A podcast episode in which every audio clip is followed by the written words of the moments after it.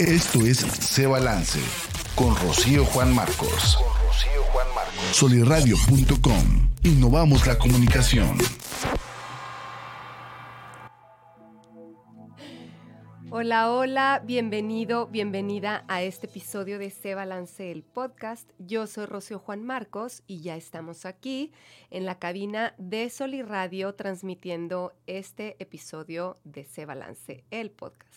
Y bueno, pues este episodio se transmite por la página de Facebook de soliradio.com. Eh, nos puedes buscar en nuestro canal de YouTube de soliradio.com. Suscríbete y más adelante estará este episodio en diferentes plataformas de podcast como Spotify, Apple Podcast, Google Podcast y otros más. Y bueno, pues con sentimientos encontrados. Le mencionaba aquí a, Lluvia, Lluvia Cárdenas es nuestra invitada. Te doy la bienvenida, Lluvia. Muchas gracias, Rocío. Cerramos con broche de oro. Ay, qué padre, qué padre. Pero pues sí, sentimientos encontrados. Sentimientos encontrados, pero bueno, pues esto nada más es como un trámite. El día de hoy se termina la temporada número uno de Se Balance el podcast y cerramos con este episodio que está súper interesante muy para dejarnos pensar.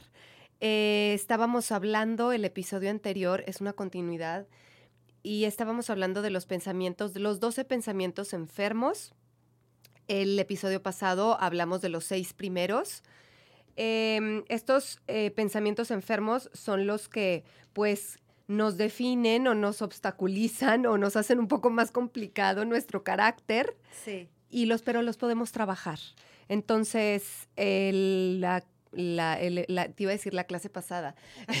es que Lluvia es mi maestra de, clases. Y bueno, el episodio pasado vimos los primeros seis pensamientos enfermos, que son el enojo, eh, sentimientos heridos, el temor, eh, la irritabilidad, la crítica y la inferioridad. Y cómo podemos contrarrestar estos sentimientos, yo diría transformar lluvia. Sí. No, porque no es... Luego me dicen, pero es que cómo, o sea, es que los sentimientos son y tienen que eh, fluir y tienen que sentirse. Sí, se sienten, pero los, el tiempo que dura un sentimiento en el cuerpo es de segundos. O sea, así como entra, sale, entonces podemos transformarlo y no quedarnos instalados ahí, que es cuando nos hacemos como, los hacemos parte de nosotros y los hacemos, vamos moldeando nuestro carácter. ¿Es así? Y, aparte, como lo que acabas de decir, se me vino a la cabeza que la clase, en la semana pasada que estaba dando una clase, me decía un alumno, porque estábamos hablando de cómo las frecuencias nos hacen que sintonicemos con experiencias de alta vibración o con experiencias de baja vibración. Y que en, la, en el episodio pasado yo te decía, en esa frecuencia hay muchas estaciones. No todas son iguales, pero en semejanza tienen una frecuencia que vibra en densidad o que vibra ligero, que vibra alto, que, vibra, que vibra en todo lo bueno.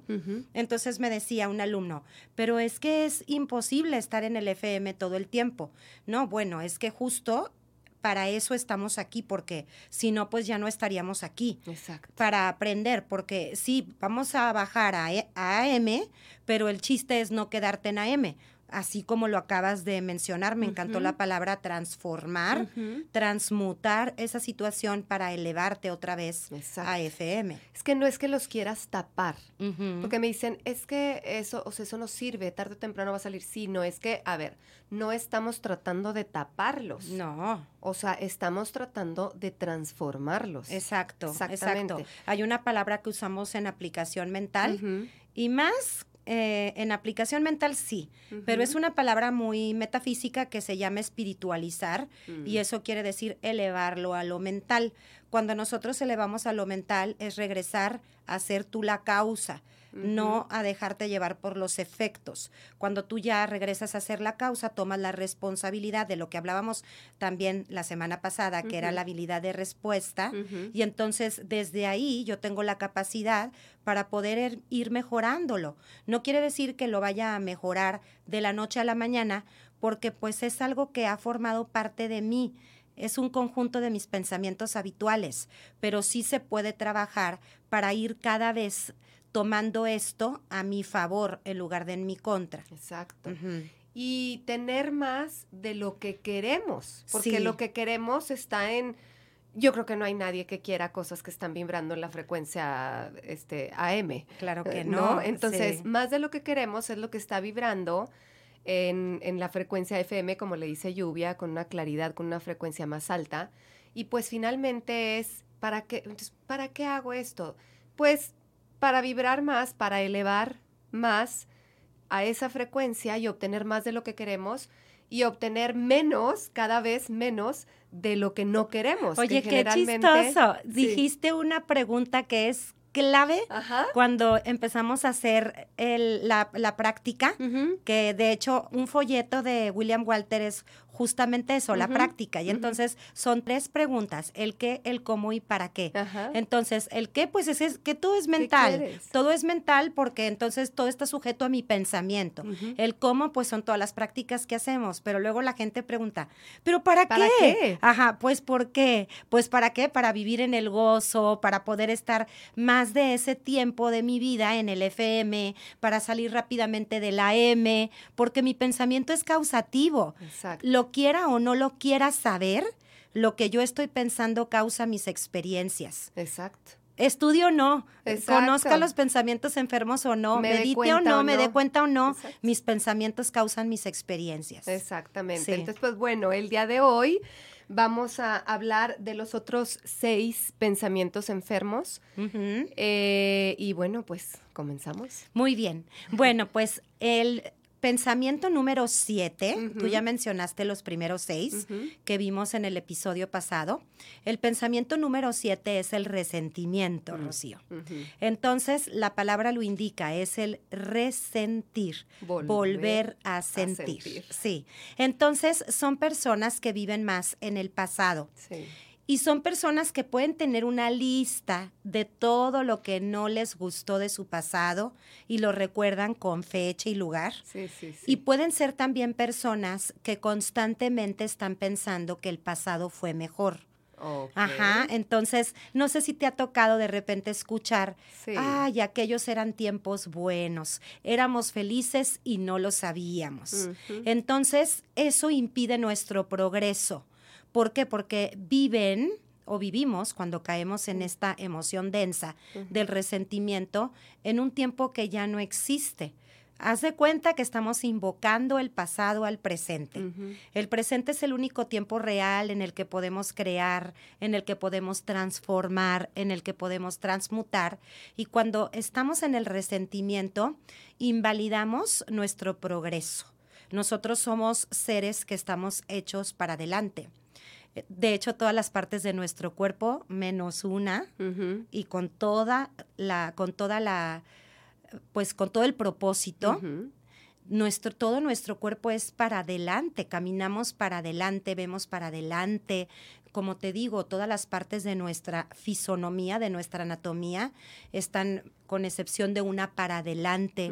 Entonces, de hecho, hay una ley, que es la ley de progresión, que nos indica que todo avanza, que lo único que no cambia es que todo cambia, que todo tiene una sucesión y que el desarrollo del ser debe, no quiere decir que sea, porque pues para que deba ser así, nosotros tenemos que poner nuestra decisión. Debe ser armonioso, gradual, progresivo, amorosamente. Y cuando estamos en el resentimiento, estamos completamente en lo opuesto de eso, ¿ok? Entonces, pues las personas obviamente tienen una actitud equivocada de estancamiento, tienen una actitud equivocada de sentirse que fracasaron, de sentirse que no tienen rumbo ni dirección. Pueden estar obviamente también hablando mucho de todas las cosas que les sucedieron en el pasado, el no soltar y la manifestación equivocada de las cosas que presentan pues obviamente que algunas te van a sonar súper lógicas, pero es problemas en los pies y en las piernas. Pues, ¿qué hacemos con las piernas? Pues caminar, movernos, ir hacia un lugar. Entonces, pues es todo lo que tiene que ver con problemas de circulación, problemas en las piernas y en los pies, en la columna vertebral Y también hay algunas cosas que tienen que ver con la sangre y heridas que no cicatrizan. Todo eso es lo que vibra en AM y que es donde te digo, Qué las... Sí, Lluvia. es, es que es muy lógico. Pero si te puede tiene que tener como, tú dijiste, no necesariamente puedes estar estancado en el pasado por cosas desagradables que te pasaron, sino más bien por lo que decías tú de añorar, vivir esos Añorar, tiempos, claro. añorar, vivir. Sí, añorar. Eso entra en el resentimiento. Eso entra en el resentimiento, fíjate. Eh, a mí, por ejemplo, me pasa que, mm, pues como ustedes, yo ya les he compartido que mi mamá trascendió cuando yo tenía 33 años, Ujú. o sea, hace 11 años. Entonces, si bien, claro que me hubiera encantado que estos 11 años de mi vida yo hubiera podido compartirlos con ella, el punto aquí, yo creo que mi, mi enseñanza más grande es progresar con este regalo que tengo en el tiempo presente, en este planeta que es la vida, de la manera más digna y gozosa. Aunque ella ya no esté en este plano físico, seguir gozando mi vida, procurándome momentos bellos, seguir buscando todo el disfrute. Mm. Y muchas veces las personas que han tenido una pérdida, que luego les cuesta mucho trabajo seguir viviendo, de repente añoran esos tiempos más Claro. bonitos en donde para ellos fueron más bonitos porque estaba presente toda la familia, porque no había esa pérdida. Entonces, fíjate, no nada más es resentir lo que no perdono, sino estar como rechazando el tiempo presente por querer vivir en un pasado que ya no es. El pasado ya, ya pasó. Claro. Ujú. Entonces, les menciono yo siempre en clase que hay una, fla- una frase de Coco el Río que me encanta, que dice, del pasado el bien recuerda, del presente el bien que está, porque pensando lo bueno se tiende la eternidad. Entonces, sí, qué padre que en tu vida tengas muchas cosas que te hicieron muy feliz en el pasado, pero tienes la oportunidad hoy en el presente de hacer lo mismo, de progresar, inclusive de tener todavía más motivos y circunstancias que te hagan gozarte y gozar. Es que como que la palabra resentimi- resentir, resentimiento, eh, como que es como que, ah, digo así, a simple escucharla, como que alguien te hizo algo y sigues resentido Sí, con esa ajá. persona. Y no, o sea, toda esta parte de vivir en el pasado, aunque fueron tiempos lindos, de querer, de añoranza, Ajá. entra en este, en este sentimiento de resentimiento. Exacto, y no nada más de haber perdido a un ser querido, igual y fue un trabajo, sí. ¿ok? Y sí. las personas ya no pueden salir de ahí porque les fascinaba su vida con ese trabajo. O cuando estaban jóvenes y que tenían tal vez el cuerpo ideal, eh, la popularidad y que ya no pueden salir de ahí, ese es el resentimiento. No, o, ahorita se me viene un ejemplo clarísimo. Eh, cuando tus hijos están chiquitos, que Sí. quisieras que otra vez Detener y congelar el detener y tiempo, congelar el tiempo y vivir con los Sí. con los chiquitines pequeñitos en esa etapa preciosa que, que nada más es- son chistosos Ajá, ya sé. Y que no salen. y que no salen. Así es. No, ya- ya, Entonces, me quedó muy claro el, el resentimiento. No, es que yo tenía otro como concepto de, de, de Que la también palabra, entra, ¿eh? Que También entra, sí, Pero también como que entra. esta parte no, no, me, no, no de había estancamiento caído. en el pasado. Exacto. Sí, es que tiene que ver más con un estancamiento en el pasado, haya sido Positivo, bueno o haya bueno, sido negativo, exactamente. Y luego nos vamos al que sigue, que es el desaliento. Espérame, Sí. dijimos Ah, me faltó la línea de la pensamiento. línea de pensamiento. Tienes ¿Cómo razón. cuando te caches, que ya Sí. estás ahí, dices, es que estoy viviendo en el pasado y no progreso y no, no voy para adelante Ok. y me quedé estancado? ¿Qué hago? Yo les hice una línea de pensamiento. Eh, obviamente, mira, yo te voy a dar un tratamiento que pues aquí como tenemos el tiempo corto, es algo que les puede servir a las personas que ya se cacharon y que están normalmente viviendo con los pensamientos y con las situaciones del pasado. Se tienen que forzar, Rocío, forzar es la palabra, a ya no hablar del pasado y empezar a hacer proyectos en el presente y hacer proyectos en el futuro. Go- es, un, es que es como, como es un vicio, como el 90% de los pensamientos se reciclan, Sí. para poder salir de ahí tienes literalmente que forzarte. Empezar a hacer, como te digo, muchos proyectos, anhelos y deseos que tengan corto, mediano y largo plazo, como una lista de deseos. La lista de deseos que quiero cumplir en este año, los que quiero para el siguiente año, los que quiero dentro de cinco, los que quiero dentro de diez. Empezar a ver la vida desde el presente y el futuro. Adelante. Eh, hacia adelante. De ahorita. Exactamente. Eh, también se les recomienda mucho a las personas con resentimiento y también a las de desaliento que se llenen de actividades en donde absorban nuevas ideas Mm. algo nuevo. Por ejemplo, una clase de pintura, si nunca han tomado una clase de pintura, algo que realmente les sume y les construya. Mm. Y que tengan un grupo para que en ese grupo empiecen a hacer nuevas experiencias, hablen de nuevas cosas, empiecen como a tener una absorción de nuevas actividades y nuevas ideas. Y la línea de pensamiento es mi progreso es perfecto, yo avanzo con éxito en la vida en lugar de andar diciendo los tiempos de ayer eran mejores, éramos felices y no lo sabíamos. ¿Ok? Y luego sigue el desaliento. Que es el número 8. El número 8. El desaliento es un pensamiento sin vida. Son las personas que ya no tienen tantos anhelos. Son personas que se encuentran como con una especie de depresión y cuando progresa se lleva a un, a un grado ya en donde puede ser hasta peligroso, porque sí, eh, es ahí en donde cuando ven que yo les enseño la vida es individual y que les digo hay que respetar.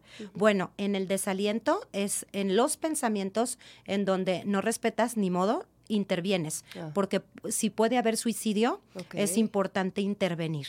Ajá, porque sí, cuando las personas no quieren tal vez desarrollarse, nosotros tenemos que amarlos tal cual son y respetar que su progreso es distinto al tuyo. Pero cuando ya están en desaliento y su vida corre en peligro, ajá, nosotros sí debemos de ir y pues intervenir. Exactamente. Entonces, las personas que están en desaliento, que están desanimadas, fíjate, puede, yo siempre les, les comparto que en un periodo de mi vida, yo no tengo este pensamiento normalmente. O sea, a mí me...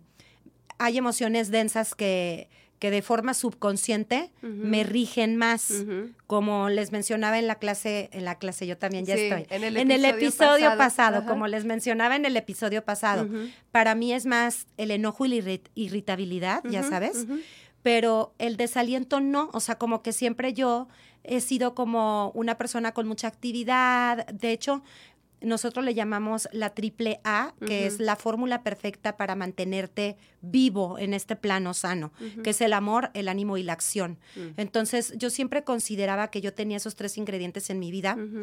Sin embargo, en un, en un episodio, en un momento en mi vida, que se me juntaron tres circunstancias muy difíciles, incluidas una, la, muerte de, mi mamá, yo caí completamente en el desaliento. Y en el efecto visible, ahorita que lo vamos a ver, aquí dice, ¿no? Pues las personas tienden a aislarse, hay mucho cansancio, hay desánimo.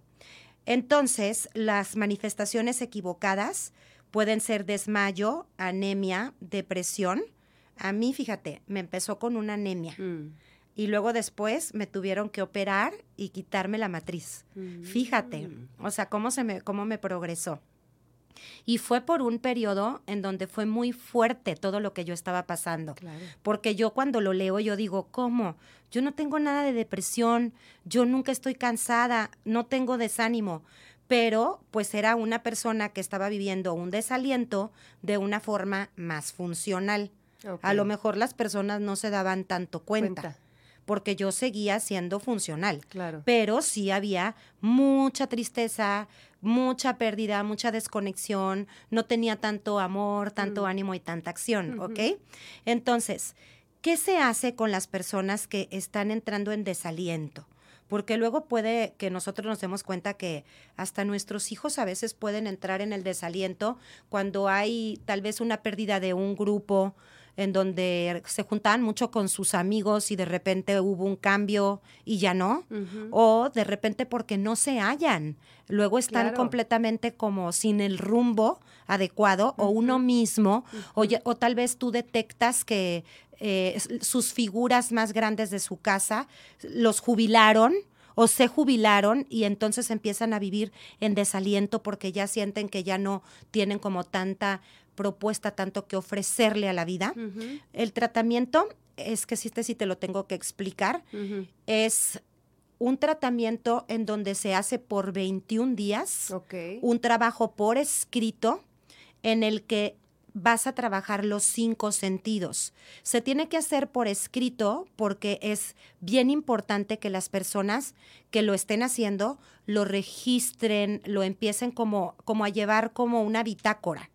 Entonces, cada día van a darle un placer distinto a sus sentidos, a los cinco. Entonces tienen que escribir en esta libreta, oído, ¿qué voy a darle de placer a mi oído el día de hoy? Pues voy a oír tal vez la canción que me gustaba oír cuando estaba de rol, mm. cuando era adolescente y me gustaba ir a dar el rol.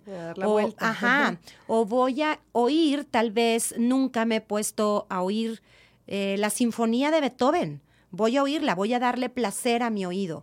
O voy a hablar con un ser querido. Entonces, los 21 días tiene que ser algo distinto. ¿Ok? Y luego, oído, vista. Le voy a dar placer a mi vista. Pero los 21 días, lluvia, va a ser, o sea, 21 días con puro oído. No. No cada día cada día va a ser de los cinco sentidos. Sí, entonces suponte, ah, hoy lunes, el oído, yo escogí que quiero escuchar una canción que me gustaba cuando yo tenía 14 años. Entonces, ahora vista, me voy a sentar y realmente voy a poner atención al atardecer. Gusto, voy a ir y me voy a comprar mi chocolate favorito y me lo voy a comer sin nada más que comerme mi chocolate, poniendo toda la atención a comerme mi chocolate. Olfato, voy a ver cómo huele, tal vez nunca he olido cómo huele el tronco del árbol que está en mi casa ¿ok? Entonces me voy los cinco sentidos todos los días, dándole un estímulo distinto. Diferente. Es tan poderoso este ejercicio, Rocío. Qué padre está, sí. así como hasta... Hasta para hacerlo uno, claro, claro. que no, que no tengas este pensamiento tan arraigado. Pues. Sí, hay tantos, tantos testimonios y resultados medidos del antes y el después, que se dice que tiene hasta dos años de trabajo con respecto a una persona que luego va a una terapia tradicional, mm. porque los sentidos son los que nos conectan con esta dimensión. Los sentidos son nuestra percepción. Entonces, al mejorar nuestra percepción, mejoramos nuestra aprensión y nuestra conciencia. Tenemos más pensamientos de dónde agarrar de nuestra conciencia. Nos vamos dando cuenta que podemos volver a estar animados. Entonces, a mí me ha pasado que cuando ya alguien ha requerido poner este ejercicio. Me han dicho, lo hice junto con un familiar y mi familiar que me contaron, porque parte del familiar vivía lejos, salió de su cuarto a querer comer en la terraza. Entonces eso es un gran avance porque como tienden a aislarse, a partir de ahí dices, híjole, este es como un punto de partida en donde ya podemos igual y avanzar con progreso hacia una mejor actitud con esta persona, ¿no? No quiere decir que sea mágico, es solamente como un tratamiento. Ya a partir de ahí, obviamente que hay que hacer muchas más otras cosas. Hay un libro que yo recomiendo mucho que se llama Sentirse Bien, lo escribió David Burns, y que les puede servir mucho a las personas que se cachan, mm. que, están en desaliento. desaliento eh, la línea, de, pensamiento me siento feliz, me siento animado, dispuesto a cumplir mis anhelos. ¿Ok? También se les recomienda que hagan lista de deseos. Que tengan como una bucket list, ajá, una lista de deseos para que siempre tengan motivos para que despertar. ¿Ok? Con esto, Lluvia, nos vamos a un pequeño corte. Muy bien. Y regresamos. Ajuste de tiempo. Un concepto creado y dirigido por Jorge Torres Bernal. El Soli. Producido por los pioneros del podcast En la Laguna. Soliradio.com. Ajuste de tiempo se transmitió al aire por primera vez en 2020, con el objetivo de conocer y compartir experiencias de mujeres y hombres líderes de opinión a nivel local, regional y nacional, intentando pasar de lo superficial a lo interno. ADT se posicionó en su año de estreno como uno de los 100 podcasts más escuchados de Spotify en México. Soliradio.com, la casa del podcast en la comarca lagunera. El tacto, sí. Pues ya, ya regresamos y estábamos acá en el chat, que yo me quedé encantada con el con ejercicio, el ejercicio anterior. que te decía que puedes juntarlo. Sí. Por ejemplo, un día puedes decir, voy a hacer un pastel. Entonces, con los cinco sentidos haciendo Sí. el pastel. Disfrutas Sí. la vista porque lo vas a decorar hermoso, el olfato porque huele delicioso, Sí, el tacto, de los ingredientes, ingredientes. exactamente. El gusto, pues, Se me hace padrísimo y el gusto, pues bueno, se me hizo padrísimo el ejercicio. sí. Eh, bueno, continuamos con, Con el, número. el número creo que es nueve, es nueve. el número nueve. Sí. El número nueve es el pensamiento no amable, ¿ok? Entonces es cuando nosotros tenemos la tendencia, o seguramente igual iban a inmediatamente identificar a las personas que ustedes conocen que están cerca de ustedes, que caen en este, en esta emoción densa, en este pensamiento enfermo de no amable. ¿Cómo son los no amables? Pues son groseros, Mm. no te dejan hablar, te interrumpen constantemente. Eh, inclusive les estás diciendo algo y hasta te pueden cambiar el tema.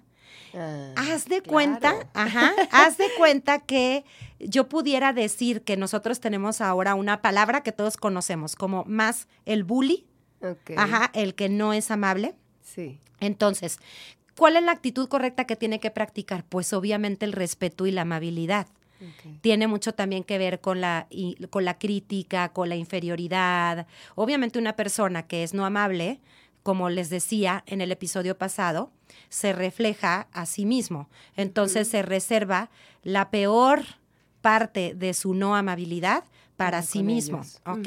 Entonces, fíjate, lo que, no- lo que yo puse aquí es que la línea de pensamiento que tendrían que decir, ahorita les digo las manifestaciones equivocadas, Sí. es yo soy bondadoso, desarrollo ser amable y educado, porque inclusive nos- nosotros podemos hasta percibirlos como vulgares. Mm. Yo les ponía el ejemplo que yo en alguna ocasión, yo como que no tenía tan identificado a la persona no amable y llegamos a un lugar y entonces la persona como que saluda a la otra persona con la que yo iba desde lejos y le empieza como a decir toda su crítica. Mm. Cada vez estás más pelón, ah, ya hace tanto que no te veía, yo creo cinco, pero parece que por ti pasaron 20 años. Mm. Ya sabes que te dicen así comentarios que dices, ¿por qué me está diciendo ¿Por? esto enfrente de todo el mundo? Y que quisiera, trágame tierra, pero al contrario, la gente alrededor no es trágame tierra al que está criticando, es que, le, que trague la tierra al, al bully, al que está diciendo todo eso, ¿no? Exacto. Entonces, ¿qué les pasa? ¿Cuáles son sus manifestaciones equivocadas? Pues son personas que tienen bajas las defensas Mm. y son muy propensos a infecciones. Y como tienen un pensamiento de forma equivocado, todo lo ven de forma equivocado, pueden tener deformaciones en el cuerpo, Mm. desde sarpullido, urticaria o algo que se les nota, inclusive hasta una joroba, Eh, ¿ok? es lo que te iba a decir, sí, una joroba. Ajá, deformaciones en el cuerpo.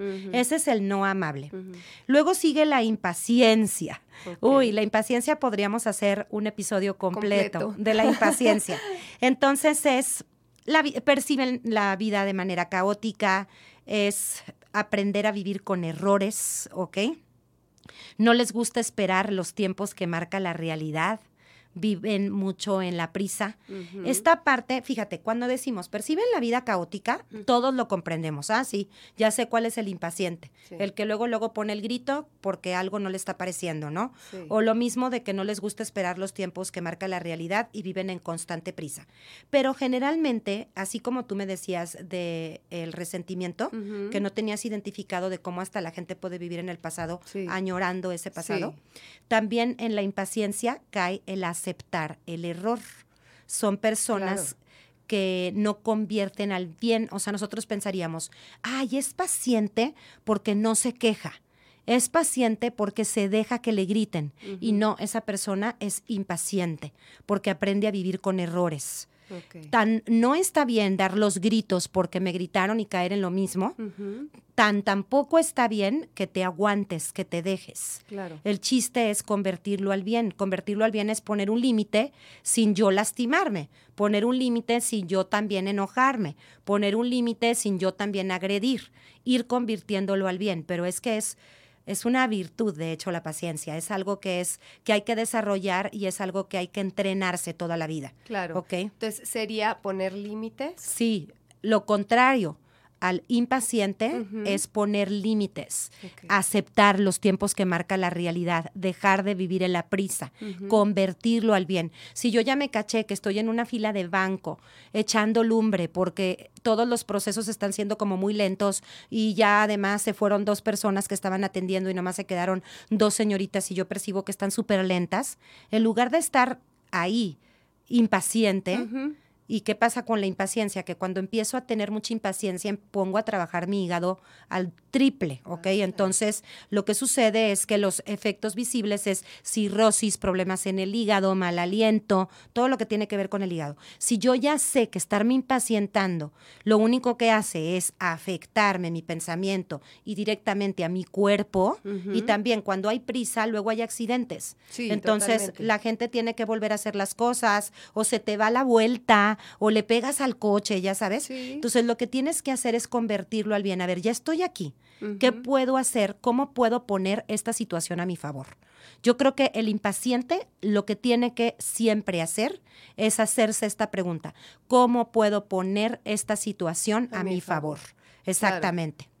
Me encanta. Sí. Es aplicar el portero. El portero es una técnica, sí, una herramienta de aplicación mental que nos enseñó Lluvia que bueno, no sabes cómo la he aplicado, es ver el bien en todo. En todo. En toda situación.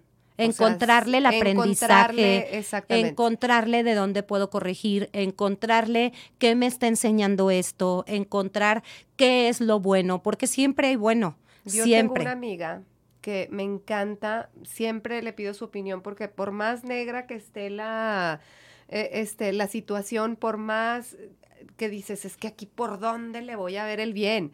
Bueno, ella le saca provecho a todo. Es impresionante. Me encanta verla, ver las cosas desde su lupa. Ajá. Porque ella es una gran aplicadora del portero. Ah, bueno, tiene, fíjate, ella tiene un pensamiento de forma muy correcto y es una persona vitamina, como diría Marian Rojas. Marian Rojas, sí, exacto. Sí, personas que dices, híjole, yo quiero ver, quiero ver su perspectiva, qué puede encontrar aquí. Sí, yo también tengo una amiga así y en situaciones en donde igual y yo no le encuentro por dónde, ¿eh? ¿Por dónde? Eh, ella, esto es bueno por esto. Sí, claro. Y literalmente así pasa. Luego después pasa el tiempo y digo, mira, claro que sí, era bueno por eso. Pero no nada más es verle lo bueno de la situación, sino que aparte tú sales ganando, ¿eh? O sea, digo, literal es como, es un ganar-ganar. Por eso es ¿cómo le hago para poner esto a mi favor? Exacto. Exacto, cuando me cache, no estoy respetando los tiempos que marca la realidad, cuando me cache, estoy aceptando el error, porque igual y me están gritando, me están maltratando, me están diciendo una cosa que no me gusta, porque es que fíjense, esto es algo que es muy revelador. Sí. Nosotros, las personas, nuestros pensamientos enfermos, nuestros errores de carácter, los mostramos más con la gente con la que vivimos, mm. ¿ok? O sea, tú, Rocío, siempre vas a ver lo más bonito de mí pero mi esposo, mis hijos, mis papás conocen mis pensamientos enfermos. Entonces decimos en clase, no nos casamos ni somos mamás ni hijos de la esencia perfecta de las personas, nos casamos con el carácter de la persona, con sus pensamientos enfermos. Entonces, como somos ya personas que nos conocen con tanta intimidad, ¿qué es lo que hace un hermano con otro hermano cuando está peleado? ¿Cuál es el juguete? Que le esconde. Pues el que más le gusta. Ah, claro, pues son los que conocen tus más grandes debilidades. Entonces, por eso, a la hora que nos estamos acomodando, que estamos discutiendo, que estamos en una pelea, pues te vas a la yugular porque tú conoces. Sí, envenenados. Como yo les digo, me tiraste el dardo envenenado en donde sabías. Sí, porque tú conoces el punto débil de la otra persona y la persona conoce tu punto débil. No es lo mismo que tú te pelees con alguien que no te conoce y te va a decir algo que ni te movió, ¿verdad? Porque pues porque no sabe cuáles son tus heridas y tus cicatrices. Entonces, la manifestación equivocada de las personas con impaciencia, ¿ok? Hepatitis, como les decía, cirrosis, estrés, también son personas que pueden tener ansiedad, y que pueden tener, ner- o sea, vivir en- con nervios, ¿ok? Con todo lo que es derivado de la, pues de estar nervioso. Y el, eh, la línea de pensamiento es, amo saber que yo puedo convertir todo al bien. Amo saber, Amo que yo saber puedo- que yo puedo convertir todo, Todo al al bien. bien. De hecho, es una de mis líneas que yo tengo en una post-it, Sí. en mi en, en un cuadro que tengo frente al espejo de mi lavabo. Amo saber que yo puedo convertir todo al bien. Eso me pone en una postura muy poderosa, ¿eh? Claro, Sí, claro, porque tú tienes el poder. Tú claro. eliges. Yo elijo, Exacto. yo elijo, yo tengo el poder. Exacto. Nadie me obliga Y es que a quedarme es. enojado. Nadie me obliga a quedarme estresado. Yo soy la que decide. Entonces, por eso es amo saber que yo puedo convertir todo al bien. ¿Ok? Me encanta. Y luego, pues sigue el 11, que es el pensamiento enfermo de insatisfacción. Y yo creo que en este sí es muy común que caigamos en, en algún momento, ¿ok? Porque es como inconformidad, actitud insaciable, carencia del bien, nada es suficiente. Es que la mayoría de nosotros tenemos la tendencia a fijarnos en lo que no está, en el prietito en el arroz, en los defectos en lugar de los aciertos. Entonces, la actitud correcta a practicar es la gratitud. Así como te dije de este ejercicio en donde te vas a conectar con tus sentidos para darles placer, un ejercicio muy bueno cuando te cachas que estás en insatisfacción es ponerte 21 días a dar gracias. Este no lo tienes que hacer por escrito si quieres, sí. A dar gracias de cinco cosas distintas cada día y conectarlo con tus sentidos. Gracias porque puedo escuchar esto. Gracias porque puedo ver esto. Gracias porque puedo leer esto. De lo que ya está. Claro. Porque como dice tanto una tía, ¿no? Si, si no eres feliz con lo que tienes, con lo que te falta tampoco. Claro. Entonces, eh, pues bueno, las personas, las manifestaciones equivocadas de la insatisfacción puede ser gordura, ¿ok? Ok. O delgadez extrema. Lo del dinero, ¿te acuerdas que Sí. les mencionaba que si entra el dinero, pero no hay dinero que alcance? Sí. Entonces, es- son personas que te dicen, es que apenas me dieron mi quincena Ya y ya fue. se me fue. Entonces, no saben ni en qué se les fue, tienen que practicar la satisfacción. Las adicciones tienen también mucho que ver con el tema de la insatisfacción. Y pues hay muchas líneas de pensamiento, ¿no? Es eh, yo me reconozco valios- valioso, satisfecho y feliz. Yo pongo mi atención en las bendiciones que tengo en mi vida. Yo hago un constante, una constante, un constante reconocimiento, perdón, de todas las bendiciones que tengo hoy. Y es estar haciendo realmente un recuento de todo lo que sí tengo. Claro. Porque A somos muy encanta bendecidos. este- muy. Me encanta este ejercicio de, de agradecer y yo creo que eh, con este ejercicio, lluvia, digo, en específico es de la insatisfacción, pero yo creo que se pueden aliviar otros muchos Ah, sí. pensamientos enfermos. Entonces, yo, yo lo que hago todas las noches es em, hacer un ejercicio de agradecimiento, pero de tres, por ejemplo, de tres momentos. Ok. ¿sí? Entonces, no sé, la mirada de mi hijo cuando me dijo gracias o te amo o te quiero, em, no sé, pero momentos en específico, ¿sí? Porque en la mañana hago uno y en la noche hago este de momentos. En la mañana hago el que tú dices, porque puedo ver, porque me estoy saboreando mi café, porque lo que sea.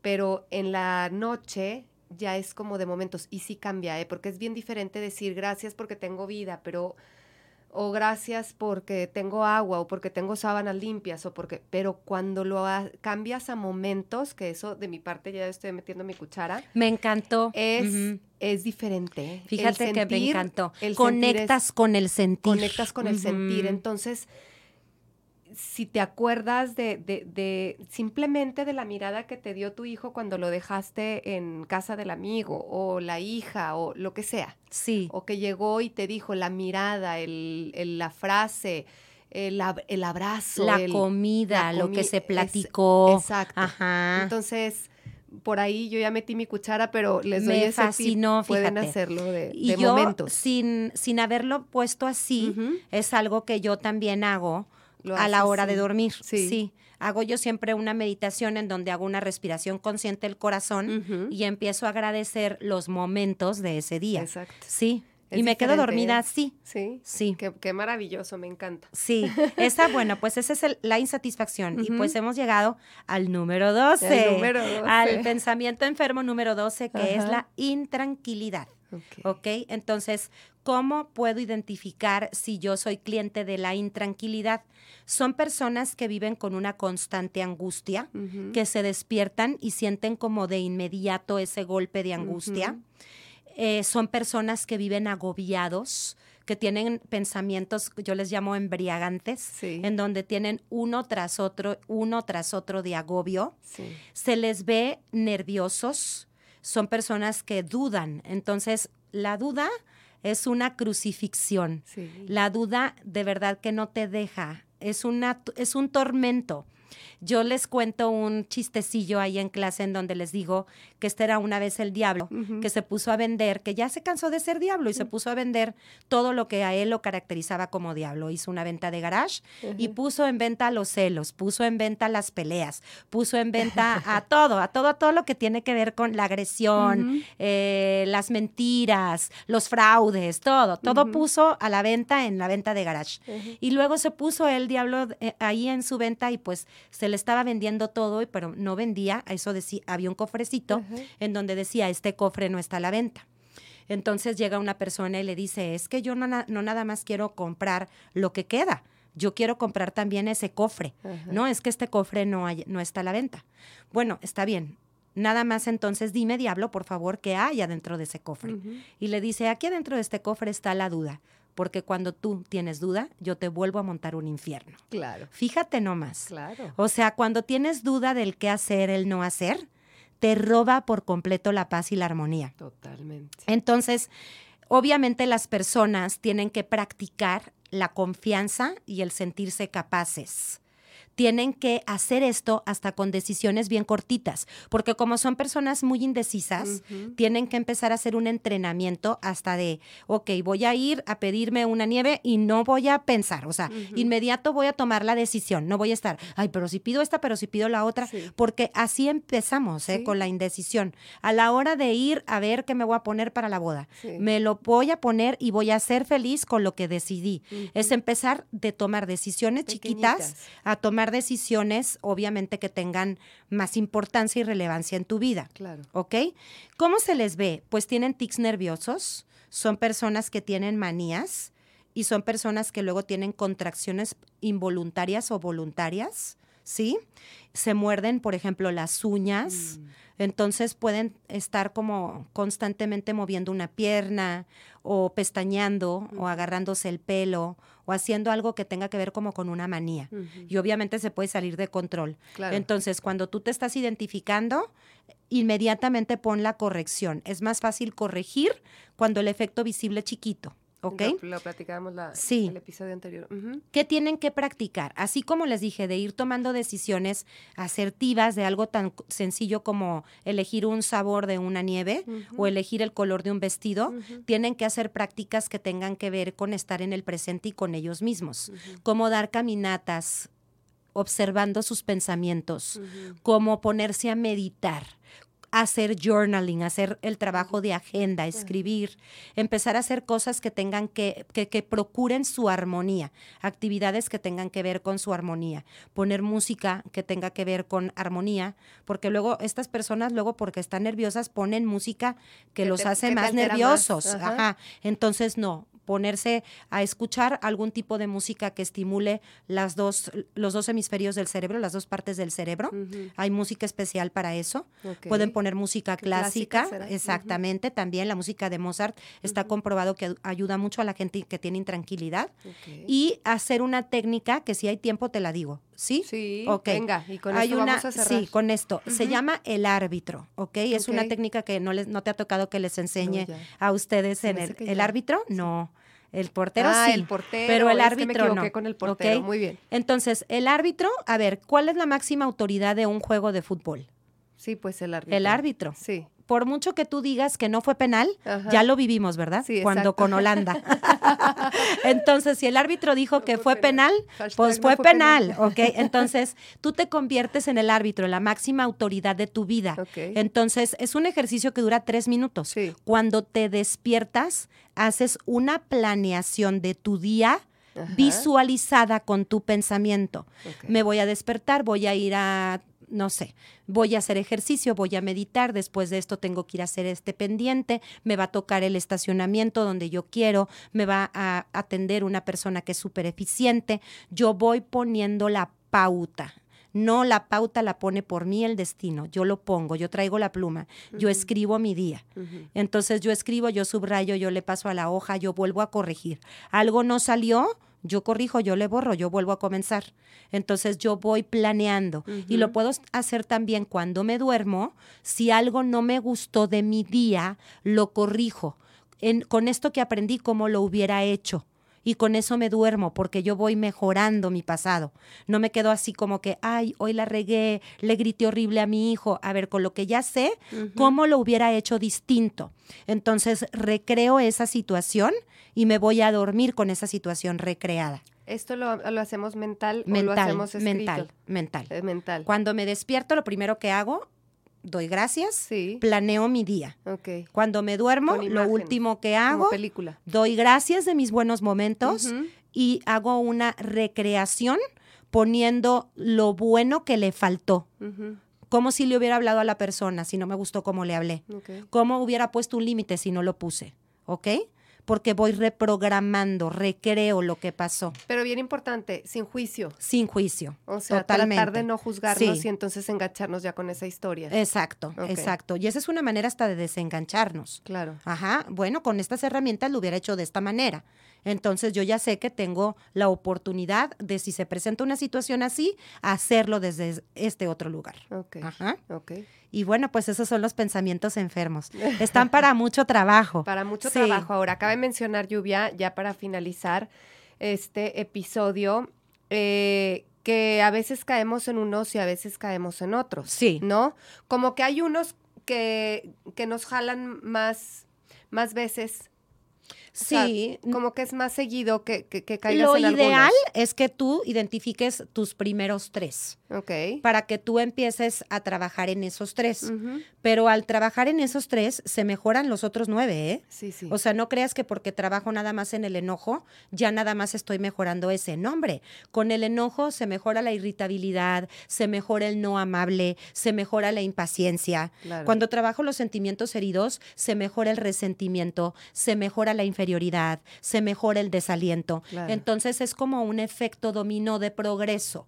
Cuando tú empiezas a echarte un clavado en ti, la divinidad entera te respalda. así es. Sí. Así es, totalmente. Entonces, bueno, pues empecemos por uno. Empecemos por uno, así. Empecemos identificando el que predomina. Pero el que predomina más. Sí. Ay, Lluvia, muchas gracias. Ay, a ti, Rocío. Muchas gracias. ha sido un placer formar parte de esta primera temporada, que, como te dije, hiciste que los lunes del mes fueran los mejores lunes del mes. Ay, qué Te agradezco con el corazón. Muchas gracias, gracias, Lluvia. Y pues bueno, pues muchísimas gracias a todos los que nos escuchan, a ti que nos escuchas. Muchísimas gracias. Eh, este es el último episodio de la primera temporada, pero mm, van a seguir más. Que sea el la primera de muchas, decretado. Así es. Muchas gracias, producción. Gracias. Gracias, gracias, Cristian. Y bueno, pues me despido de ti. Muchísimas gracias por estar aquí, por escucharme.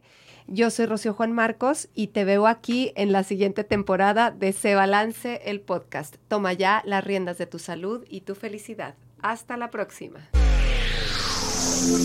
Libertad en comunicación. Sunirradio.com. Suscríbete en Spotify.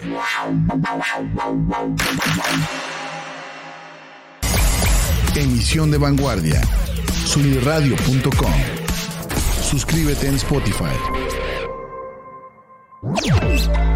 Sintoniza tus ideas. Sunirradio.com. Suscríbete en Spotify.